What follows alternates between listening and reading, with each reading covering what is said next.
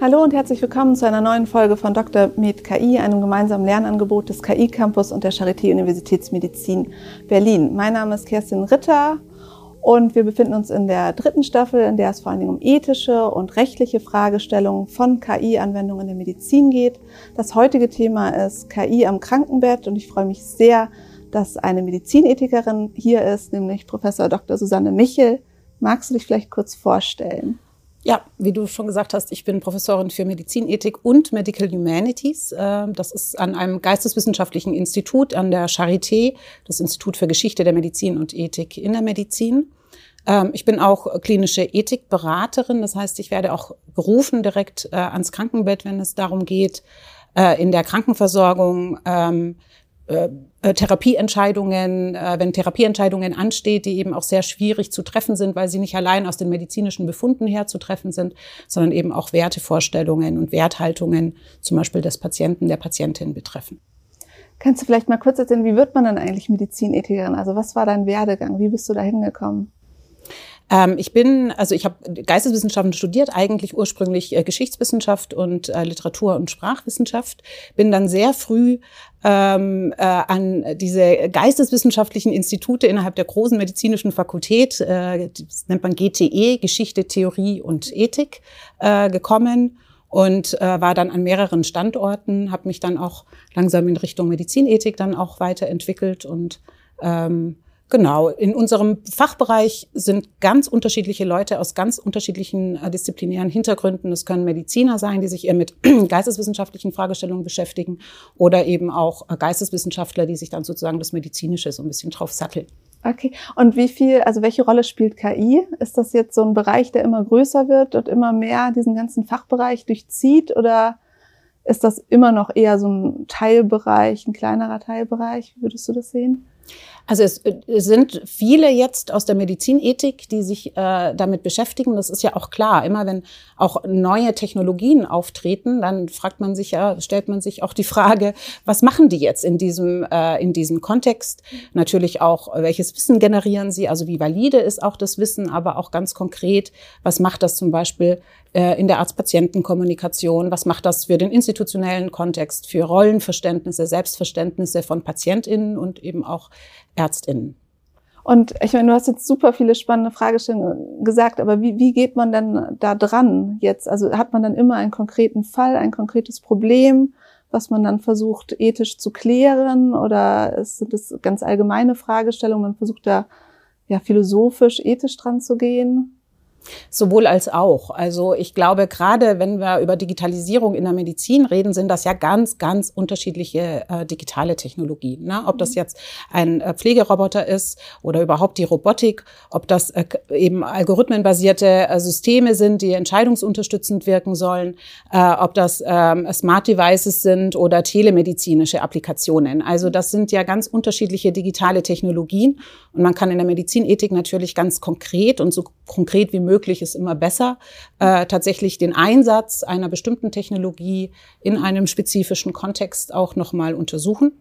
Ähm, man kann natürlich auch übergeordnete Fragestellungen stellen. Also das wäre dann irgendwie so ein bisschen eher die Vogelperspektive. Mhm. Äh, wir sind mitten in einem also tiefgreifenden Transformationsprozess und wir können uns natürlich auch die Frage stellen, was macht das eigentlich? Was macht das mit uns? Was macht das mit unserer Gesellschaft? Hat das erwünschte äh, Entwicklungen, äh, die wir ja auch fördern wollen dann und äh, was sind aber vielleicht unerwünschte Entwicklungen, die wir ja möglichst verhindern wollen, ja? Also das wären ganz andere äh, Fragestellungen dann nochmal. Die beiden ja. Bereiche, die hängen zusammen, so. aber man kann beides machen. Und, und hast du dann eine spezielle Spezialisierung auf bestimmte Fragestellungen, auf bestimmte Technologien zum Beispiel oder habt ihr quasi so einen allgemeinen Werkzeugkasten, den ihr dann immer auch auf unterschiedliche Probleme anwenden könnt? Mm-hmm. Natürlich hat jeder sozusagen ist in verschiedenen Forschungsprojekten ähm, natürlich auch eingebunden und insofern ist das ja auch schon vorgegeben. Also man stößt ja als Ethikerin nicht die Entwicklung an, sage ich jetzt mal, sondern das wird ja von anderen angestoßen und dann wird man ja erstmal auch äh, ist man in einem Kontext drin oder eine bestimmte digitale Technologie. Momentan ist das zum Beispiel auch in einem Forschungsprojekt mit der Herzchirurgie über ähm, Augmented Reality und der Einsatz äh, von Augmented Reality auch in, im, im Operationssaal. Ähm, was mich äh, natürlich besonders interessiert, ist auch tatsächlich dann alles, was die Krankenversorgung direkt betrifft. Also auch wie was verändert sich auch in Entscheidungsprozessen, ähm, wenn es digital und durch digitale Technologien, durch KI-Systeme einfach unterstützt wird. Ich denke, da wird, wird sich sehr, sehr viel verändern. Was dann die ethische Evaluation betrifft, greift man natürlich immer auf ähnliche Dinge zurück, sozusagen. Also es gibt mhm. schon so ein Handwerkszeug letztlich ähm, des, äh, des Ethik, äh, der Ethik, äh, was man da machen kann. Und äh, so wären das jetzt zum Beispiel diese medizinethischen Prinzipien oder gibt es da noch was anderes? Das ist ein ganz gutes, ähm, ich sage jetzt fast so ein bisschen Hilfswerkzeug, äh, das man anlegen kann. Vielleicht noch mal einen Schritt zurück. Es geht natürlich immer um eine Nutzen-Schadensabwägung. Ne? Also in der Ethik, gerade auch in einem anwendungsbezogenen Bereich wie die Medizinethik oder Bioethik, sind es sehr oft Abwägungsprozesse, die vorgenommen werden. Und äh, wenn wir jetzt davon reden, welchen Nutzen stiftet ähm, eine Technologie und welches Schadenspotenzial da ist, ist das leicht gesagt, aber eigentlich schwer auszubuchstabieren. Das heißt, wir müssen ja erstmal identifizieren. Also was, was für ein Schaden eigentlich? Ne? Welcher Schaden? Wer hat den Schaden oder Nutzen natürlich jeweils respektive? Ähm, äh, wie hoch ist der? Ähm, wie plausibel ist eigentlich, dass so ein Schadensereignis eintritt? Und wenn ja, in welcher Höhe? Wenn es ein hohes Schadensereignis ist, das auch womöglich sehr plausibel eintritt, dann tun wir tunlichst viel dafür, dass wir es äh, verhindern. Ja, also das ist sozusagen, glaube ich, immer diese Abwägungsprozesse, die stehen immer im Hintergrund.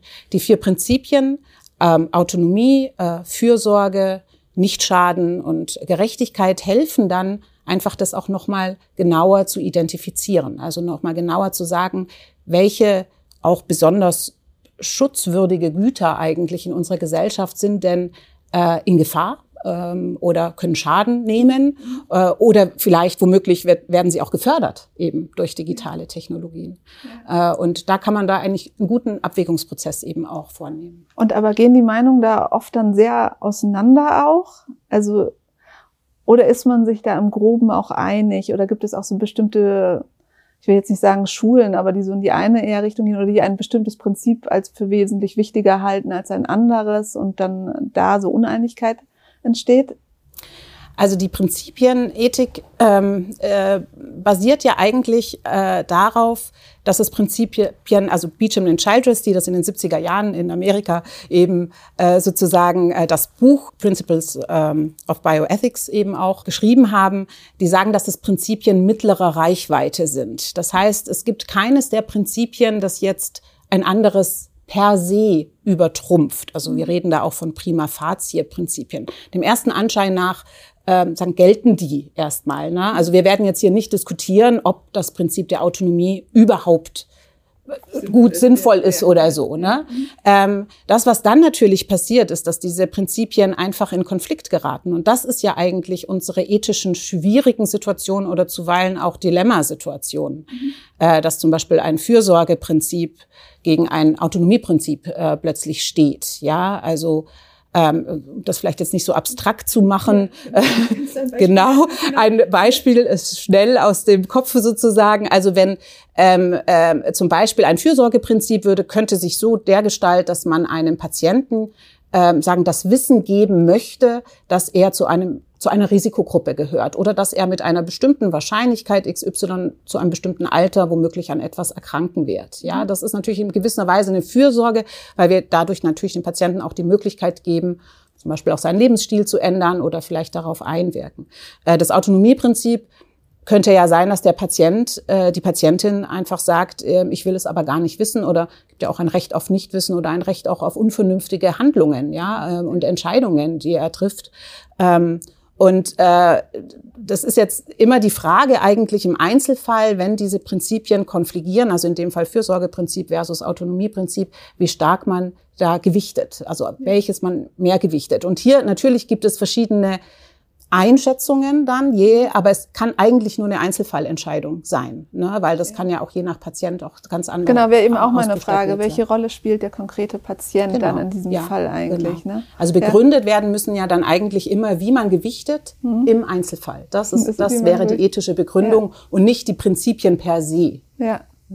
Und du hattest gerade so ein Beispiel genannt, an dem du forschst, ähm, in der Herzchirurgie, Augmented Reality. Worum geht's dabei und was sind die ethischen Fragen, die ihr euch stellt?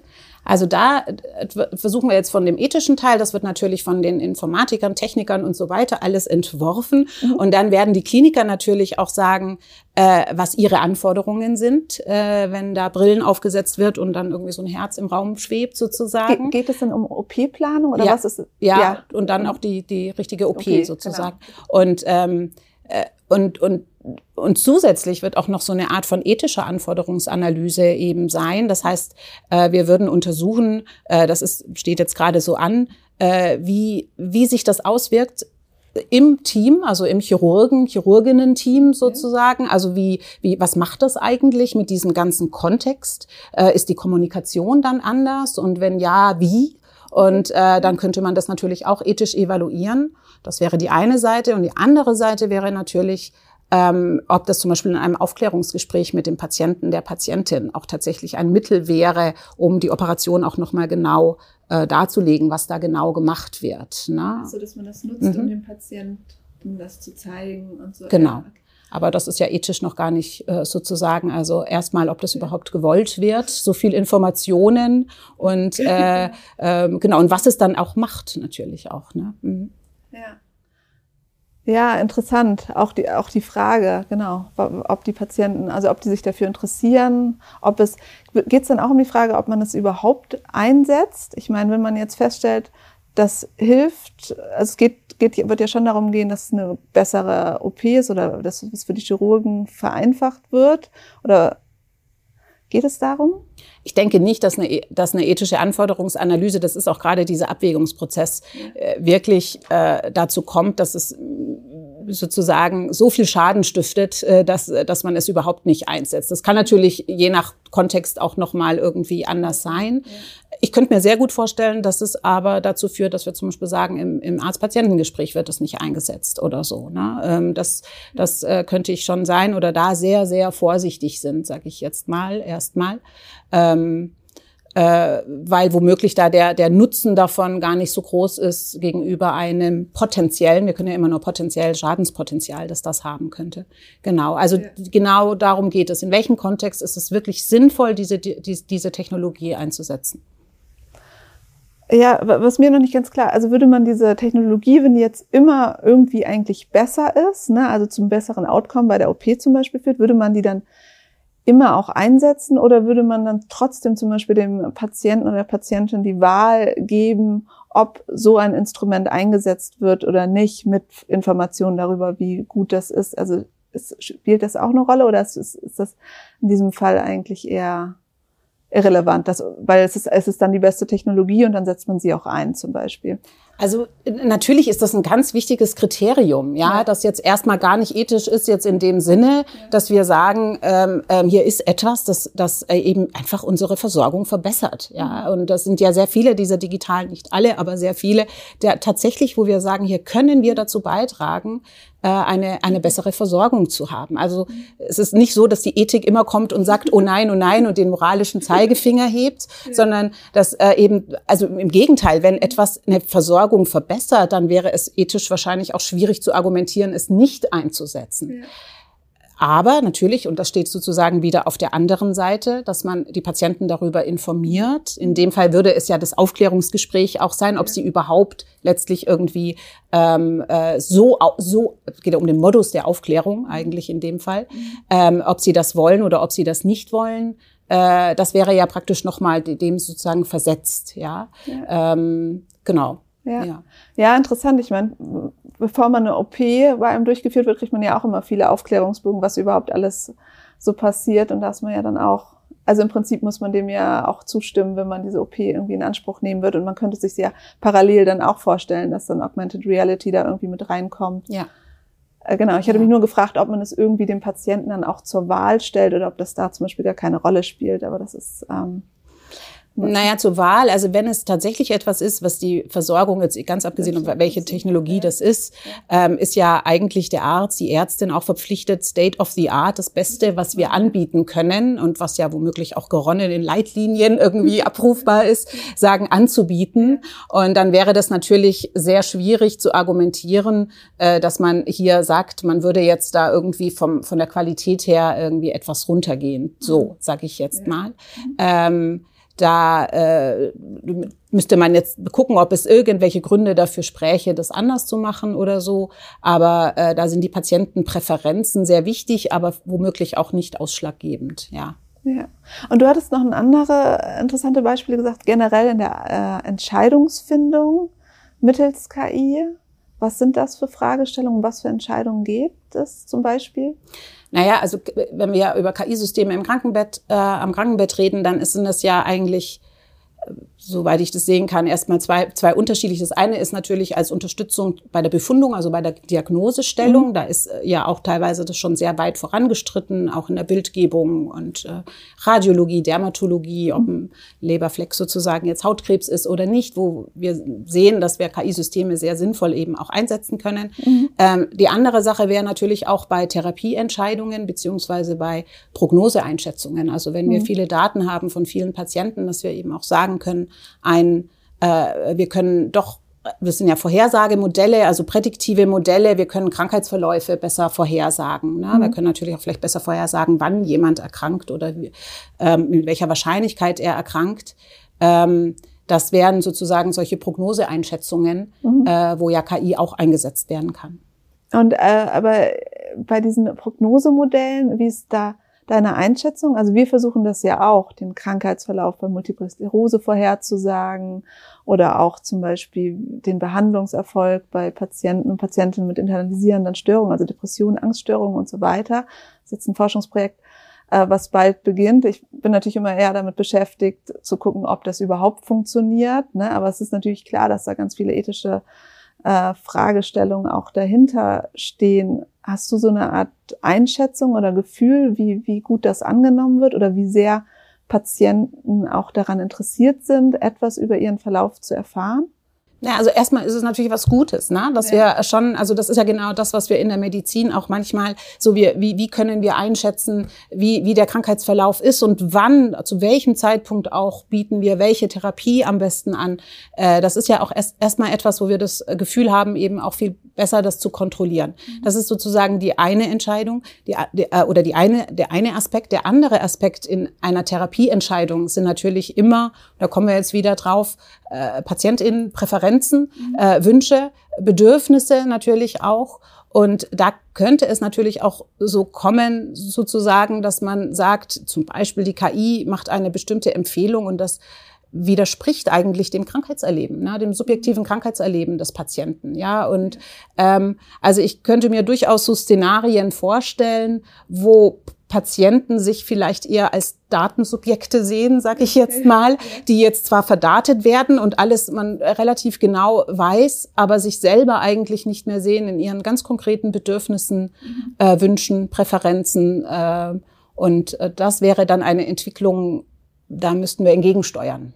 Ja, das wäre ja vor allen Dingen auch dann der Fall, wenn man so wirklich so äh, sehr allgemeine Systeme, wo alle Daten einfließen und so. Es gibt ja häufig jetzt auch sehr spezialisierte Systeme, wo dann ein bestimmter, also ein bestimmtes Bild beurteilt wird und das wird dann in der Zusammenschau mit anderen Faktoren vom Arzt oder von der Ärztin eben ähm, äh, eingeordnet. Ja, ich glaube, es ist schon, es macht einen großen Unterschied, äh, wenn, sage ich mal, gerade bei diesen schwierigen Therapieentscheidungen plötzlich hier so was wie eine KI oder äh, ist, die, die ja selbst fast schon ein Akteur wird sozusagen in ähm, zum Beispiel irgendwie einem Arzt, Ärztin, Patient, Patientinnen-Gespräch oder so. Ne? Also mhm. wenn der Arzt sagt, ja, die KI hat gesagt das.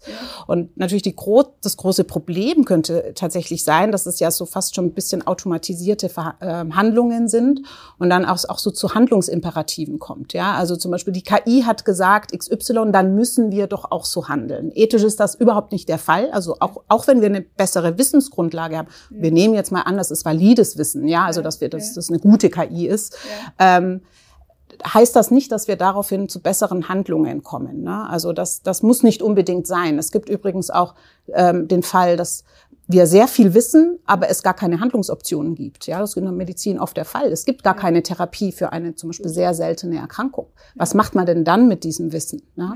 Oder, ähm, oder es gibt ein, ein Wissen, das aber, wie ich vorhin schon gesagt dem subjektiven Krankheitserleben komplett entgegensteht. Ja, wo man sagt, ähm, ich fühle mich aber gar nicht so, als ob ich so schwer krank wäre. Ne? Mhm. Was, was passiert denn dann eigentlich so? Mhm. Und das sind sozusagen auch so Handlungsimperative, die sich natürlich sehr leicht einschleichen können, mhm. gerade wenn man ein großes Vertrauen in die KI natürlich auch hat. Ja. Also das glaube ich, ähm, das könnte sein, dass da auch eine Entwicklung in Gang getreten wird, wo mhm. auch Patienten und Patientinnen sagen, ich habe da bitte lassen Sie doch noch mal eine KI drüber laufen. Also fast mit der Forderung, der Erwartung, das zu tun, ne? weil sie eben dieses große Technikvertrauen haben, vielleicht sogar größer als das Expertenvertrauen dann. Äh. Und äh, dass da aber so was Automatisiertes abläuft, wo wir dann am Ende vielleicht erst merken, oh, da sind aber Entwicklungen, die wir jetzt nicht vorhergesehen haben und die wir vielleicht sogar als nicht erwünscht ansehen. In der nächsten Folge es, es wird ja, wurde ja auch zum Beispiel vom Todesalgorithmus gesprochen. Kannst du dazu was sagen? Was ist das? Worum geht's dabei? Äh, das wurde medial eben sehr ähm, als, als Todesalgorithmus ähm, tituliert und da schwingt ja eigentlich auch schon ganz schön viel mit. Auch ich glaube auch viel Unbehagen. Es geht hier äh, auch eben um ein algorithmenbasiertes System, auch bei schwerstkranken äh, Patienten. Also schon allein, dass dieses Todesalgorithmus äh, da so genannt wird, äh, zeigt natürlich, dass es doch ein gewisses Unbehagen gibt